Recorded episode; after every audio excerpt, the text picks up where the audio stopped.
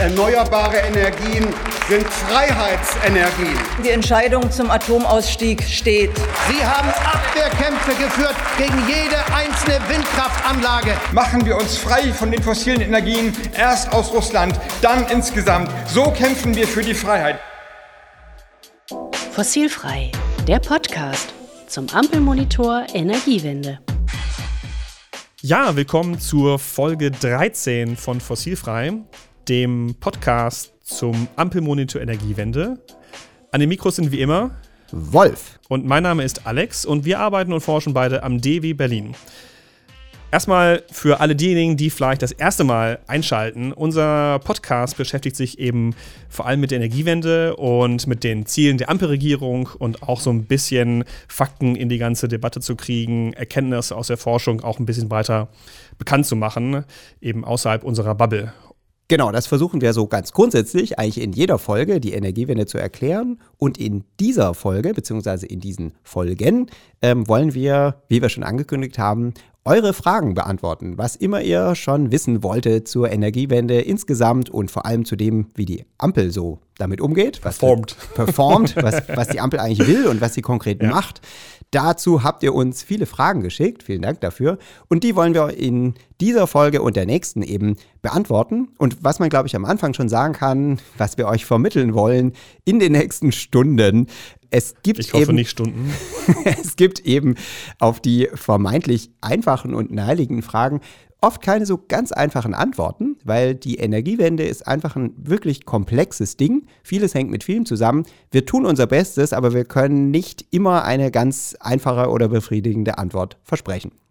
Vielen Dank für die ganzen eingegangenen Fragen über E-Mail, LinkedIn, Instagram, Mastodon, Blue Sky. Also wir, wir haben überall. so eine richtige Social Media Portfolio-Strategie hier. Genau, ne? Äh, schreibt uns einfach, wenn ihr da Fragen habt, auch weiterhin. Wir können wahrscheinlich nicht alle Fragen beantworten. Es kamen auch ein paar sehr spezifische Fragen, die sind wahrscheinlich dann doch eher bei EnergieberaterInnen oder VerbraucherschützerInnen besser aufgehoben als bei uns. Genau, so was mache ich mit dieser Wärmepumpe oder jenem Altbaufenster. Und uns haben noch Fragen erreicht, wie zum Beispiel diese von Golva auf Blue Sky. Warum ist Söder, Schrägstrich Bayern, so anstrengend? Also da haben wir auch keine äh, richtig gute wissenschaftliche Antwort drauf. Vielleicht nur, also sozusagen ernsthaft, Bayern ist ja oft so ein bisschen in der Debatte der Sündenbock für die Energiewende, weil es so langsam vorangeht. Das stimmt vor allem bei der Windkraft. Aber Bayern macht übrigens auch viel. Äh, wir hatten ja einige Bundesländervergleichsstudien, auch hier am DIW in früheren Jahren. In vielen Feldern ist Bayern tatsächlich auch ziemlich gut dabei bei der Energiewende.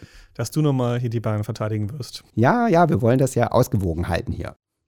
Gut, also wir haben viele verschiedene Themen zu erneuerbaren Energien im Allgemeinen, Photovoltaik, Elektromobilität, Wasserstoff. Und dann würde ich sagen, fangen wir doch direkt an. Gut, dann lass uns gleich mal mit den Fragen beginnen. Und wir haben einen ersten Block mit den Fragen zum Ausbau der erneuerbaren Energien. Und da fragt ein Freddy BM auf Instagram, welche genauen Maßnahmen umgesetzt werden, um den Ausbau der erneuerbaren Energien zu beschleunigen. Ja, das ist eine gute Frage mit wahrscheinlich keiner ist ganz. Das ist eine einfache Frage ja. mit, mit, einer langen Antwort, ja, kann wir vorstellen. Genau, potenziell eine lange Antwort. Wir versuchen uns kurz zu fassen, denn es gibt tatsächlich ziemlich viele Maßnahmen, um den Ausbau zu beschleunigen. Also wichtige Maßnahme ist erstmal, die Mengen werden erhöht. Das gilt für alle erneuerbaren Energienanlagen, die über Ausschreibungen ähm, gefördert werden, also alle Windenergieanlagen und die großen Solarenergieanlagen. Da steht im Erneuerbaren Energiengesetz, im Energie, äh, EEG eben, dass die Ziele und die Ausschreibungsmengen deutlich erhöht sind, steht sehr detailliert drin, wie viel in welchen Jahren ausgeschrieben werden muss. Das ist so eine ganz wesentliche Maßnahme. Und es gibt auch mehr Geld, gerade für die äh, Solarenergieanlagen, deren Mengen nicht über die Ausschreibung gesteuert werden, sondern die einen sogenannten Einspeisetarif bekommen. Die haben jetzt äh, bekommen mehr Geld mit dem neuen Erneuerbaren Energiengesetz, als das vorher der Fall war. Mhm. Also die Mengen sind gesteigert und die, die einen Einspeisetarif kriegen, kriegen einen höheren solchen. Das ist erstmal so auf ganz hoher Flughöhe so eine, ein, ein wesentliches Maßnahmenpaket. Es gibt dann noch ganz viele kleinteilige Sachen. Zum Beispiel für die Photovoltaik gab es einen Prozess, dass eine sogenannte Photovoltaikstrategie entwickelt wurde. Im Dialog mit ganz vielen Verbänden und Interessenvertretungen. Da stehen dann so Sachen drin, man will zum Beispiel sowohl auf Freiflächen als auch auf den Dächern verschiedene Sachen machen, um den Ausbau zu erleichtern. Auch sowas wie diese Balkonkraftwerke, zu denen wir noch kommen, die erleichtern, die Akzeptanz stärken und solche Dinge tun. Und das führte dann zu dem sogenannten Solarpaket 1. Bei uns heißen ja oft Gesetze, heißen irgendwie Paket, also wenn da verschiedene Sachen drinstehen. Das war also ein Gesetzespaket, das im August beschlossen wurde. Da ging es unter anderem dann eben konkret darum, wie man Flächen für die Photovoltaik erschließt, auch sowas wie die Agri-Photovoltaik, also Kombination mit Landwirtschaft und Photovoltaik und Erleichterungen für die Balkonsolaranlagen. Und da kommt dann noch ein zweites Paket, also wir sind dann noch nicht am Ende, es soll relativ zeitnah wohl noch ein Solarpaket 2 kommen. Genau, die, aber die Photovoltaik läuft ja schon gar nicht so schlecht. Ich denke, die Windkraft an Land, das haben wir auch in einigen vorherigen Folgen schon äh, besprochen, da hakt es doch so ein bisschen mehr, aber da wurde ja auch was gemacht. Genau, auch da gab es einige Gesetze, zum Beispiel das Wind an Land Gesetz. Da steht drin, dass man eben ein Flächenziel hat von 2% der Landesfläche, das bis 2032 erreicht werden soll. Also auf 2% unserer gesamten Landesfläche wollen wir Windkraft nutzen. Das heißt übrigens nicht, dass die Flächen dann komplett weg sind, weil jeder weiß, also zwischen so Windenergieanlagen ist ziemlich viel Platz. Und das ist deswegen wichtig, weil oft für die Entwickler, also für diejenigen, die Anlagen bauen wollen, die hatten oft Probleme, eben eigentlich Flächen zu, zu kriegen. Genau, und dieser Prozess ist auch ziemlich länglich. Und deswegen haben wir jetzt das Windenergieflächenbedarfsgesetz, was ein toller, langer Name ist, aber ist übrigens nicht der längste. Ich glaube, der schönste und längste, den ich in dieser Legislaturperiode gefunden habe, ist die Mittelfrist-Energieversorgungssicherungsmaßnahmenverordnung. Also Sehr für schön, alle, ne? die ganz Scrabble spielen, das ähm, wäre vielleicht was. Das springt, glaube ich, schon die, die Länge des, der, der, der, der Scrabble- der Scrabble-Seite, glaube ich. Äh, ja, ich denke an meinen Sohn, der immer gerade solche, ähm, die Wörter, die er falsch geschrieben hat, im Diktat dann irgendwie zehnmal schreiben muss. Oh, der Arme, das- sowas. So, aber das Wort kommt nicht vor. Ja, gut. also da haben wir dieses Gesetz und es gibt dann noch, auch analog zur Photovoltaik, gab es da auch eine Strategie, die Windenergie-Landstrategie, auch mit vielen Handlungsfeldern für Flächen und Genehmigungsverfahren äh, vereinfachen, auch sowas wie Beteiligungsmöglichkeiten, Akteursvielfalt, was dann eben die Akzeptanz steigern soll. Da steht auch ganz viel drin, was eben teilweise auch schon in Gesetzesform ja, umgesetzt wurde. Und dann haben wir noch die Windkraft auf See. Die ist nochmal so ein bisschen so ein, so ein eigenes Ding mit eigenen Randbedingungen. Das sind eben sehr, sehr große Projekte mit ganz ja, spezifischen Anforderungen. Da braucht man erstmal diese Fläche, dann braucht man vor allem den Netzanschluss. Da liegen ja eben noch keine Stromkabel im Meer, die muss man erst noch bauen, ist also so ein größerer Koordinationsaufwand. Die Sachen haben, brauchen einen langen Vorlauf und da war ein wesentlicher Schritt eine sogenannte Realisierungsvereinbarung zwischen dem Bund und den Bundesländern, die ja eben in Norddeutschland sind, und den entsprechenden Übertragungsnetzbetreibern, wo unter anderem konkretisiert wurde, wann welche Netzanschlüsse tatsächlich da sein müssen, damit wir dieses Ziel von 30 Gigawatt im Jahr 2030 tatsächlich erreichen. Okay, also da wurde auch schon mal ein bisschen geplant. Du hast das Stichwort Ausschreibung vorher erwähnt. Ähm, da kam auch eine Frage rein und zwar, ich glaube, von demselben äh. User, Fra vom selben Frager, genau, ob denn das Modell der Ausschreibungen für Windkraft sinnvoll sei. Also Ausschreibung bedeutet, dass der, dass der Staat vorgibt so ein bisschen oder einfach äh, sagt, so wir haben hier Flächen oder wir haben hier eigentlich, wir haben, wir haben Mengen an äh, installierter Leistung von Windkraft und die würden wir gerne äh, einem Entwickler geben, aber die müssen sich halt dafür bewerben und meistens machen die das über den Preis und dann der günstigste, der die, der die Anlagen am günstigsten bauen kann und betreiben kann, der kriegt dann halt den niedrigsten, äh, den niedrigsten Zuschuss. Und es gab auch mal ein anderes Modell in der Vergangenheit, ohne jetzt da zu viel Geschichtsunterricht zu betreiben, aber äh, wie siehst du das? Ist das sinnvoll? Ja, also grundsätzlich, dass man, wir haben Ziele bei der Energiewende. Wir wollen bestimmte Leistungen, installierte Leistungen erreichen. Deswegen ist es aus meiner Sicht total naheliegend, dass man einfach die Menge steuert. Also das macht man ja letztlich über die Ausschreibung. Ich setze die Menge fest. Ich sage, ich will so und so viele Gigawatt haben. Und jetzt mal vereinfacht gesagt, wer macht es mir am günstigsten? Ja. Gibt ein Gebot ab. Das Gebot ist dann auf den sogenannten anzulegenden Wert, der die Marktprämie bestimmt. Ich, ich sehe Schweife dich- nicht ab. ich sehe dich winken, genau. Wir wollen nicht zu sehr ins Detail gehen, aber man steuert halt die Menge. Ja. Und das halte ich für absolut sinnvoll. Und die Frage ist natürlich, was sind die Alternativen? Ne? Man könnte auch sagen, einfach jeder, der einfach eine Windkraft baut, der kriegt einfach einen Zuschuss, oder?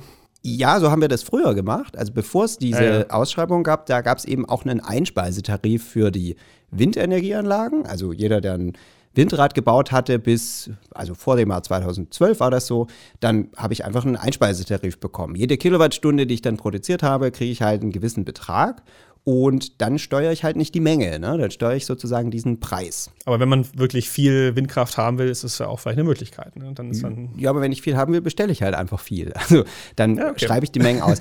De facto haben wir ja gerade ein anderes Problem, dass die Ausschreibungen in letzter Zeit Ja. alle unterzeichnet waren. Das bedeutet, es gab gar nicht genügend Projekte für diese Mengen, die wir haben wollten. Mhm. Was wiederum die Folge dessen war, dass wir so lange relativ wenig Windkraft ausgebaut haben und die Vorlaufzeiten doch sehr, sehr lang sind wegen all dieser Planungs- und Genehmigungsverfahren. Aber wenn man sich halt fragt, ja, was sind die Alternativen? Ich kann eben sozusagen den Festpreis oder eine Marktprämie irgendwie setzen, aber dann steuere ich halt den Preis und nicht die Menge. Wenn ich das Ziel erreichen will, will ich eigentlich lieber das machen. Und dann kann man natürlich noch fragen, ja, muss ich überhaupt fördern? Also will ich, will ich überhaupt noch fördern? Kann das nicht der Markt regeln? Und da muss man sagen, ja, die Förderung hat so zwei wesentliche Elemente. Das eine ist halt, man gleicht die die Zusatz- oder Differenzkosten eben aus, wenn die Erneuerbaren teurer sind als die Alternativen. So war das über lange Zeit. Photovoltaik und Windkraft war eben teurer als Kohle und Erdgasstrom.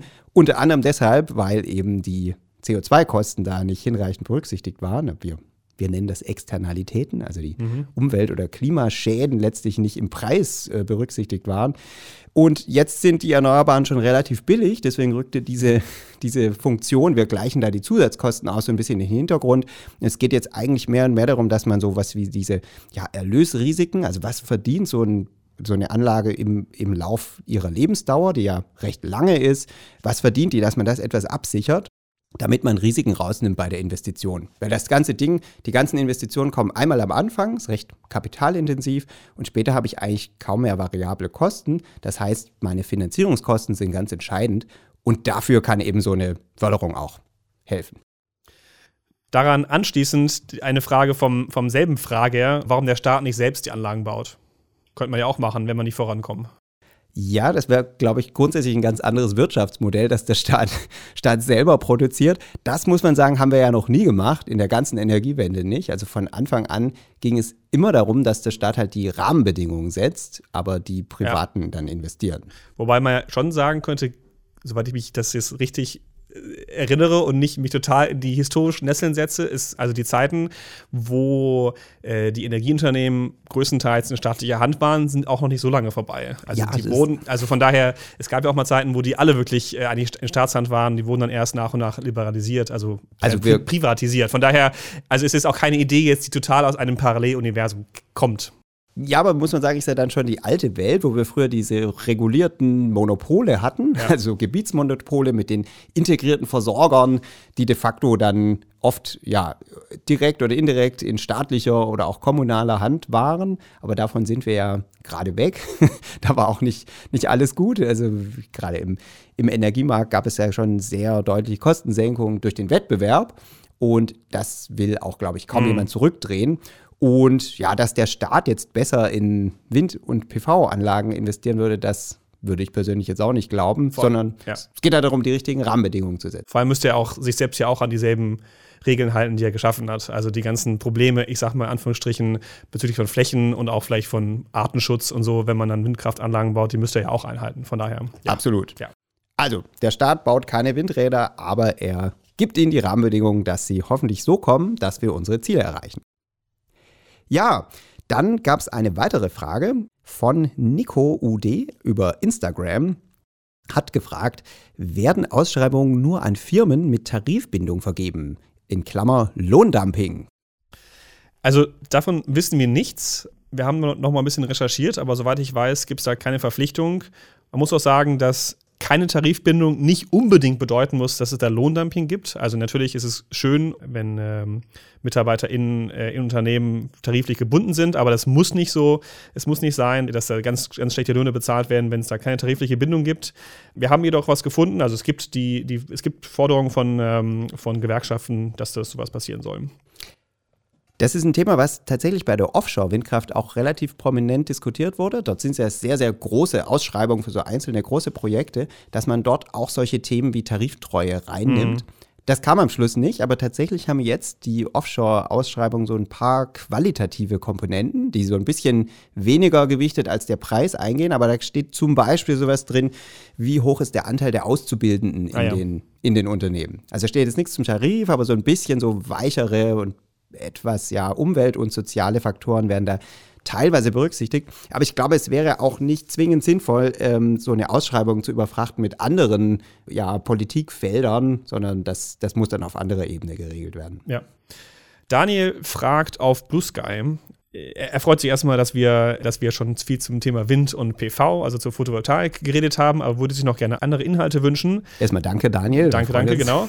Ähm, und dann geht es nämlich um zwei Themen, und zwar um die Biomasse und um die Geothermie und warum man die nicht auch noch mehr nutzen könnte. Sowohl flexibel bei der Biomasse wie halt auch so als Grundlast, in Anführungsstrichen. Das können wir gleich nochmal erklären, was das genau bedeutet bei der, bei der Geothermie.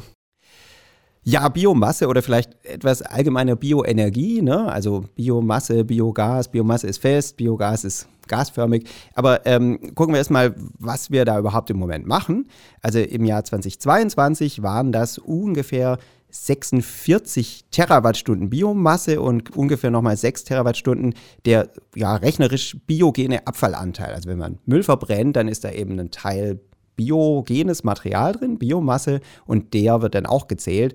Und das waren zusammen dann eben so, ja, 52 Terawattstunden. Das sind ungefähr 20 Prozent unseres erneuerbaren Stroms gewesen im Des Jahr erneuerbaren 2022. Stroms. Genau, Okay. des erneuerbaren Stroms. Also ungefähr, Größenordnung ungefähr 10% des gesamten Stroms Ja, raus. bisschen weniger, genau. ja. Hm. Ähm, also das kommt aus Biomasse. Das ist sozusagen nicht, nicht wenig, würde ich sagen, ist jetzt aber auch nicht, nicht der größte Teil. Also das haben wir erstmal, das ist schon nicht wenig. Jetzt ist die Frage, erstmal sollten wir mehr machen. Also Ja. das ist eine etwas schwierige Frage, denn wie hoch die nachhaltigen Biomasse-Nutzungspotenziale sind, darüber kann man sich streiten. Und es gibt eben auch die Idee, dass es doch vielleicht besser wäre, die Biomasse, die wir haben, nicht unbedingt zu verstromen, sondern sie in anderen Bereichen zu nutzen. Manche Leute würden die gerne für die Wärme nutzen. Das kann man auch kritisch sehen, ob das sinnvoll ist, die vergleichsweise hochwertige Biomasse einfach zu verheizen.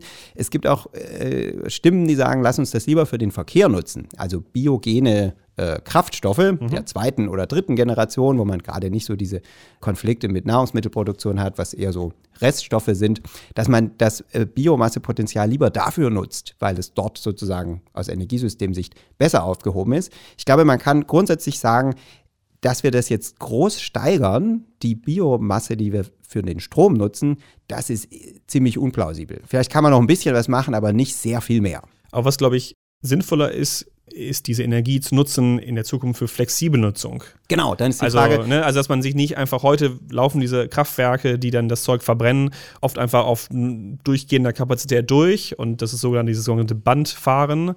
Aber das ist ja jetzt vielleicht gerade in einem System, wo eben Wind und Sonne sehr flexibel in das System einspeisen, wäre es eben gut, wenn man diese Kraftwerke noch mehr nutzen könnte, um so, um so Spitzenlasten eben abzudenken. Und das, das wäre vielleicht noch, was auch in Zukunft noch sinnvoller wäre. Da wurde auch schon was gemacht, aber das kann man sicherlich noch ausbauen.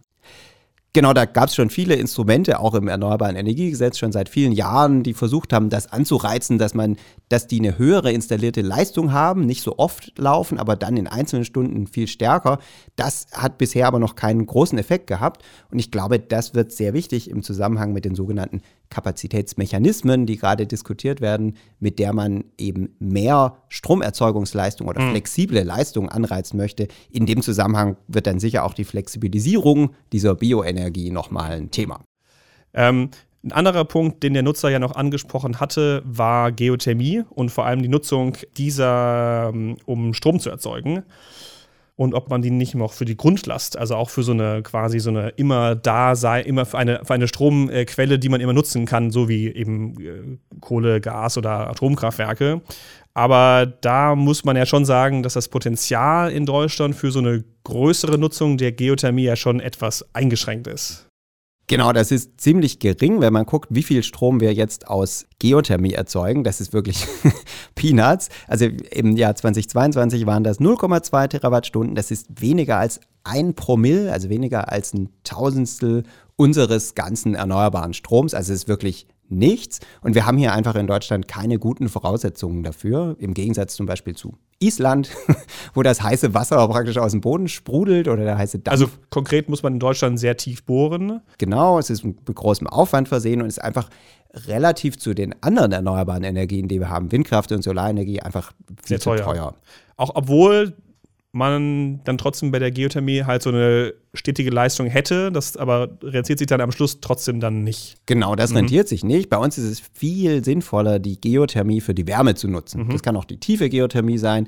In einigen Regionen gibt es da gute Potenziale, zum Beispiel im Münchner Raum wird Mhm. da viel gemacht, dass man wirklich dann die Wärme, auch die Fernwärme eben teilweise mit, mit Geothermie zumindest mit versorgt. Da ist es sehr sinnvoll, aber für die Stromerzeugung spielt die Geothermie bei uns eigentlich keine Rolle. Ja. Aber weil der Frager auch explizit gefragt hat, könnte man dadurch nicht bei Speichern oder Netzausbau was sparen? Die Frage ist natürlich noch ein bisschen breiter, geht über die Geothermie hinaus. Also klar wäre es total wünschenswert und sinnvoll, wir hätten eine günstige, CO2-freie, idealerweise erneuerbare Quelle, die man die man sozusagen flexibel einfach steuern kann, im Gegensatz zu Windkraft und PV. Und das ist im Grunde so ein bisschen trivial. Wenn wir die hätten, würden wir die total gerne nutzen. Es gibt dazu gerade auch eine, eine Analyse von einem großen Akademienprojekt, wo, wo ich auch so ein bisschen beteiligt bin, wo das relativ klar rauskommt. Wenn es das gäbe, wäre das super wünschenswert. Und ja, wir würden uns dadurch auch sowas wie Stromspeicher natürlich einsparen. Aber der Punkt ist, wir haben sie einfach nicht. Und die, die Geothermie bringt uns das in Deutschland leider auch nicht. Schade. Ja. Ah, machen wir weiter mit Windkraft und PV. Es macht ja auch Spaß. Ja. Gut, dann ähm, gibt es eine weitere Frage, die war auch von Daniel auf Blue Sky. Vielen Dank für die vielen Fragen. Äh, ich würde mich über eine Schätzung freuen, in welchem Jahr Deutschland das erste Mal 24 Stunden komplett ohne Kohlestrom auskommt. Ja, das ist so ein bisschen so eine, eine, eine, eine, eine, glaube ich, eine sehr gute Frage, aber die auch vielleicht so ein bisschen in die falsche Richtung geht, im Sinne von, ob das überhaupt der relevante Punkt ist. Also erstmal kann man sagen, kann man gar nicht so einfach seriös abschätzen lassen. Also wir können auch nicht in die Glaskugel gucken und äh, mit Sicherheit sagen, wann die letzten Kohlekraftwerke äh, weg sind. Äh, zudem gibt es auch Kohlekraftwerke, die ja äh, nicht nur Strom erzeugen, sondern halt auch einfach laufen müssen. Glaube ich auch für Wärme, wenn ich mich das, wenn ich das richtig sehe. Genau, die Kraft-Wärme-Kopplung. Genau, also da, selbst wenn dann der Strom schon äh, erzeugt wird durch andere Quellen, ähm, äh, laufen die trotzdem weiter, gerade natürlich im Winter. Der Punkt ist auch, den ich vielleicht noch machen wollte, ist, dass es eigentlich auch gar nicht darum geht, ob jetzt wann die Kohle weg ist, sondern wir müssen einfach unsere CO2-Emissionen runterkriegen im Stromsektor. Das ist der entscheidende Punkt. Und es würde ja auch nicht so wahnsinnig viel helfen, wenn wir jetzt alle Kohlekraftwerke eins zu eins durch Gaskraftwerke setzen und die in der gleichen Zeit durchlaufen, sondern am Schluss geht es halt auch eben um die erzeugte Energie. Und wenn halt die Kohlekraftwerke halt extrem wenig laufen in einem Jahr, das wäre, würde schon extrem viel helfen. Dann würden die vielleicht noch ein paar Stunden laufen im Jahr, aber dann würden sie halt auch sehr wenig CO2 emittieren. Von daher kann es durchaus sein, dass es noch in vielen Jahren noch mal ein paar Stunden gibt, wo Kohlekraftwerke laufen würden. Das wäre aber nicht so schlimm. Aber mit Sicherheit können wir es auch gar nicht genau sagen, wann das passieren wird. Du hast ja gerade schon gesagt, wegen Kraft-Wärme-Kopplung müssen die teilweise laufen.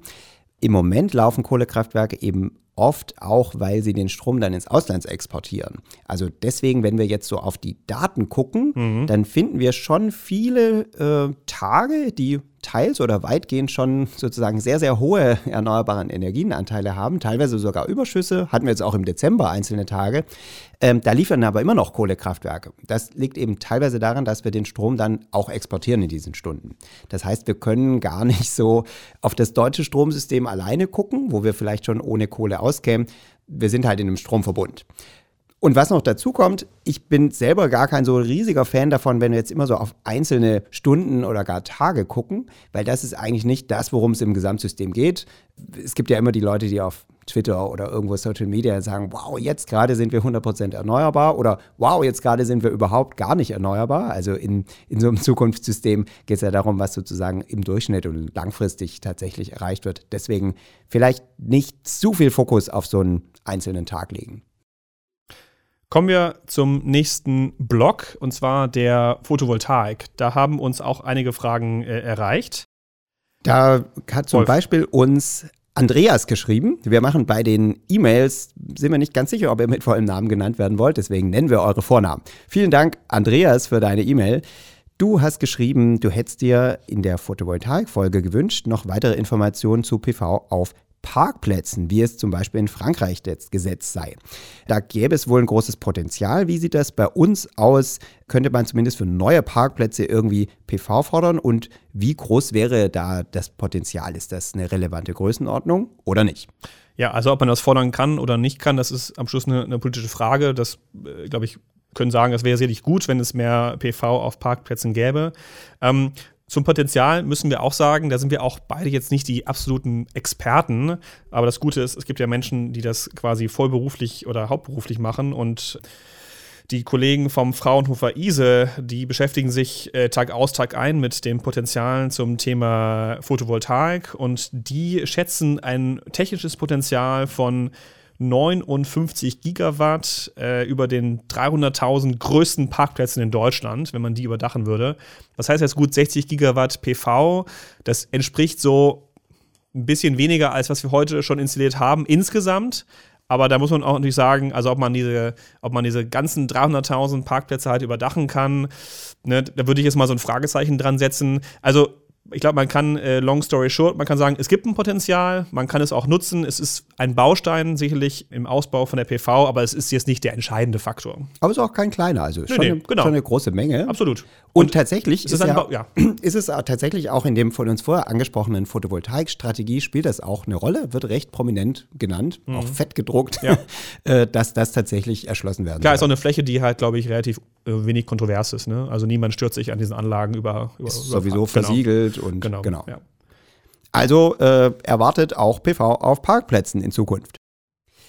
Dann haben wir von einem Mastodon-User oder Userin mit dem tollen Namen Katzepötsch, ich tippe mal auf Hessen wahrscheinlich, Katzepötsch hat uns geschrieben, was mich interessiert und ich nicht gefunden habe, ist die Gesamtwattzahl der bisherigen Balkonkraftwerke, auch wenn es gering sein wird. Alex, Balkonkraftwerke, das sind die kleinen Anlagen, Ja. nicht die fest installierten auf dem Dach mit Das sind die, großer die man, Elektrik, die man mit, mit Metro kaufen kann. die man im Baumarkt mitnimmt. genau. Genau. Nee, Also, Ich wollte hier keine, keine, keine Namen nennen, aber man kann sie auch bei manchen bekannten Supermärkten mittlerweile kaufen. Was bedeutet, dass die Energiewende schon weit vorgekommen ist. oder hast du eine, Alex? Nee, habe ich leider nicht. Irgendjemand in deiner Familie? Äh, ich glaube auch nicht. Bei dir? Nein, weil wir wohnen ja hier in einem großen Haus, wo viele Leute wohnen und man braucht Genehmigungen der Eigentümergemeinschaft. Auch für die und so. Balkonkraftwerke, Ja, da gab es ja jetzt nicht- Erleichterungen Ja, ja. kürzlich, aber wir hatten den Prozess gerade. Letztes Jahr hat eine Nachbarin versucht, eins zu installieren. Das gab dann wilde. Wilde Abstimmungsprozesse in der Eigentümergemeinschaft. Aber gut, äh, Kommt vielleicht besser noch nächstes Jahr dann. vielleicht nächstes Ja. Jahr, genau. Also, wie groß ist es, Alex? Ja, wie viel? äh, es ist schwierig zu sagen. Also es ist so, diese Anlagen müssen theoretisch, wenn man sie ähm, ans Netz anschließt zu Hause, also meistens einfach in den Steckdose reinsteckt, muss man sie auch beim sogenannten Mark-Stammdatenregister der Bundesnetzagentur anmelden. Mit so ein paar Daten, das ist jetzt nicht wahnsinnig viel, unter anderem auch die Leistung. Ähm, ich habe da mal gestern geguckt und mal gefiltert, was es so an Anlagen, äh, Photovoltaikanlagen gibt, die eben sehr klein sind. Und da kam ich auf eine Zahl, so 200 Megawatt Größenordnung. Ja, das ist jetzt, wir haben jetzt gerade, wir hatten es gerade im vorigen Block von 60 Gigawatt, also an Potenzial. Also nur mal jetzt mal so Größenordnung, das ist jetzt keine allzu große Zahl. Man muss aber auch sagen, dass höchstwahrscheinlich nur ein kleiner Anteil der Geräte wirklich dort gemeldet wird. Ähm, wir haben eine Studie gefunden, die reden von einem Drittel der Geräte. Wenn das mal stimmen würde, dann wären es jetzt schon 600 Megawatt oder, ne, also es könnten auch durchaus mehr sein. Ich glaube, wir müssen ehrlich sein, so ganz genau wissen wir es nicht. Genau, Was, also- was wir aber wissen ist, es ist auch jetzt keine Riesenzahl. Also wir reden jetzt immer noch vom Megawatt, vielleicht vom kleinen Gigawatt-Bereich, also von einstelligen 1, irgendwas Gigawatt-Bereich, aber viel mehr wird es höchstwahrscheinlich nicht sein. Ähm, eine letzte Frage von Steve Giver äh, auf Blue Sky. Ähm, der hat uns zum Thema der gemeinschaftlichen Gebäudeversorgung gefragt und ob das denn, was da so kommt, ob das ein Bürokratiemonster wird, ob es da eine echte Versorgungsmöglichkeit innerhalb von diesen, von diesen Gemeinschaften gibt. Und ja, er würde sich dafür dieses Thema interessieren. Ne? Er hat witzigerweise geschrieben, ich wäre nämlich soweit. Ja. Also, wir mögen diesen zupackenden Stil. Ähm, ja, das ist jetzt was, wozu wir nicht sehr viel sagen können, nur kurz einordnen. Diese sogenannte gemeinschaftliche Gebäudeenergieversorgung ist auch ein wichtiger Punkt gewesen in der Solarstrategie und auch Teil dieses vorgenannten ersten Solarpakets. Worum geht es da? Da geht es darum, dass man Solarstrom eben innerhalb von einem Gebäude gemeinschaftlich nutzt. Seien es jetzt Mieter, Mieterinnen oder eben Wohneigentümergemeinschaften und auch gewerbliche Nutzer, gewerbliche und Haushalte gemischt. Denn wir alle wissen ja, wenn wir die Leute, die ein eigenes Dach haben, ein Einfamilienhaus, eine Solarenergieanlage, für die ist es super einfach. Die bauen sich die Anlage drauf, nutzen ihren eigenen Strom, profitieren von all diesen Eigenverbrauchsvorteilen. Das ist halt viel schwieriger, wenn es ein Gebäude ist mit mehreren Parteien, Mietern, EigentümerInnen, Gewerbetreibenden. Dort ist das alles sehr viel komplizierter und die Grundidee war, dass man das vereinfacht und den Leuten möglichst ja, ähnliche äh, Bedingungen gibt, wie als wenn ihnen sozusagen äh, einzelnen Leuten irgendwie ein Dach und eine Versorgungseinheit sozusagen gehören würde. Und da gab es Also schon länger. quasi für euch. Also du wohnst ja in einem, in einer, wenn ich es sagen darf, in einem großen Block in Berlin. Ja, genau, das und, stimmt. und du hast dir gerade erzählt, dass du dich ja mit deinen NachbarInnen nicht, ich will sagen, streitest, aber zumindest, dass es da auch Abstimmungsprobleme gab bezüglich der Photovoltaik. Das war bei der Balkon-PV, Ja. aber da, da wir- bei uns wäre es noch komplizierter, weil wir müssten auf das Dach noch die PV ja dann setzen, wenn wir das gemeinschaftlich machen wollten. Und dafür bräuchte man dann einen allstimmigen Beschluss und es bräuchte irgendwie eine Genehmigung Ja. der Feuerwehr und so. Also bei uns wäre das recht kompliziert, aber genau, wir könnten grundsätzlich auch in diese gemeinschaftliche Gebäudeversorgung gehen. Was es zumindest für Mieter und Mieterinnen schon gab und immer noch gibt, ist das sogenannte Mieterstrommodell. Das ist aber ziemlich kompliziert, weil da muss derjenige, der diesen PV-Strom anbietet, muss dann insgesamt komplett diese Mieter versorgen. Das heißt, auch den Reststrom, der nicht aus der PV-Anlage kommt, irgendwie organisieren. Und das wurde jetzt vereinfacht mit diesem gemeinschaftlichen Gebäudeversorgungskonzept. Da wird dann sozusagen der Photovoltaikstrom verteilt auf alle, die da teilnehmen. Und den Rest des Stroms beziehen einfach alle, so wie sie das bisher auch machen, aus dem Netz mit irgendwelchen Anbietern. Und das klingt super. Also weitere Förderung gibt es dann gar nicht. Klingt erstmal total gut, vereinfacht die ganze Sache ganz schön. Im Detail hängen da auch viele Fragen dran, nämlich zum Beispiel dieser Schlüssel. Nach welchem Schlüssel wird das denn verteilt auf alle Leute in jeder Stunde, je nachdem, wie viel PV ich gerade habe? Wer rechnet das wie ab? Wie wird das gezählt? Also dahinter liegen tatsächlich ziemlich viele einigermaßen komplizierte Regelungen, die es dann den Leuten am Ende möglichst einfach machen sollen. Ja. Aber deswegen gibt es so ein bisschen Kontroverse rund um diese Regelungen, die auch noch nicht ganz fertig sind. Es wird grundsätzlich begrüßt von so diesen Vertreterinnen der Bürgerenergie, teilweise von so Netzbetreibern wird es eher kritisch gesehen. Auch einige so ja, Retailer, also so Stromversorger, finden es nicht so toll, dass sie dann nur noch die Reststrommengen liefern sollen. Klar. Aber so die grundsätzliche Haltung von vielen ist, ja, das ist ein Schritt in eine richtige Richtung. Ja. Und viel mehr können wir dazu heute nicht sagen. Vielleicht würde sich das eignen, mal später nochmal vertieft in einer eigenen Folge zu beleuchten. Ja, das klingt auf jeden Fall spannend. Ja, ich würde sagen, dann setzen wir mal hier den Deckel drauf auf den ersten Teil unserer Frage-Episode. Es kamen doch einige zusammen und wir wollen die Episode jetzt nicht zu lang gestalten. Von daher war das jetzt der Blog zu den Themen erneuerbare Energien im Allgemeinen und auch äh, Photovoltaik. Ja, wir haben ja noch voll viele weitere Themen auf dem Zettel, die auch voll interessant sind. Uns haben eure Fragen erreicht zum Bereich der Elektromobilität, zu Wärmepumpen, zu Wasserstoff. Also die ganzen juicy Topics. Ja, auch zu speichern. Das machen wir dann in der nächsten Folge in Teil 2 unserer kleinen Serie von Was ihr immer wissen wolltet zur Energiewende, aber bisher nicht zu fragen wagtet. Genau, und bis dahin würde ich sagen, könnt ihr uns trotzdem noch weiterhin Anmerkungen zum Podcast schicken oder gerne auch kommentieren auf den sozialen Netzwerken eures Vertrauens. Ihr erreicht uns am besten mit der E-Mail fossilfrei.dew.de, würde ich sagen. Ja, genau. Ja. Und uns beide findet ihr auch auf einschlägigen sozialen Netzwerken, insbesondere auf Blue Sky und Mastodon und dich jetzt auch auf Threads. Ne? Ja, genau, da bin ich unter arot-social. Ich bin, glaube ich, der erste DEW-Nutzer, glaube ich. Alex reitet jede sich versuch's ihm bietende Welle im Bereich der äh, sozialen Man muss ja Medien. Early Adopter sein hier. Genau, also über diese Folge hinaus gebt uns gerne Feedback und ansonsten, ja, stay tuned für Teil 2. Und äh, genau, bevor ihr alle abschaltet, vergesst nicht, uns auch noch gerne ein oder zwei oder fünf Sterne eures Vertrauens bei den einschlägigen Plattformen zu geben. Das würde uns sehr helfen und auch, falls ihr den Podcast weiterempfehlt bei Freunden, Familie oder bekannten Kollegen, KollegInnen, das wäre, wäre toll. Und abonniert uns doch auch gerne in der App eures Vertrauens. Wunderbar, vielen Dank. Bis bald. Tschüss.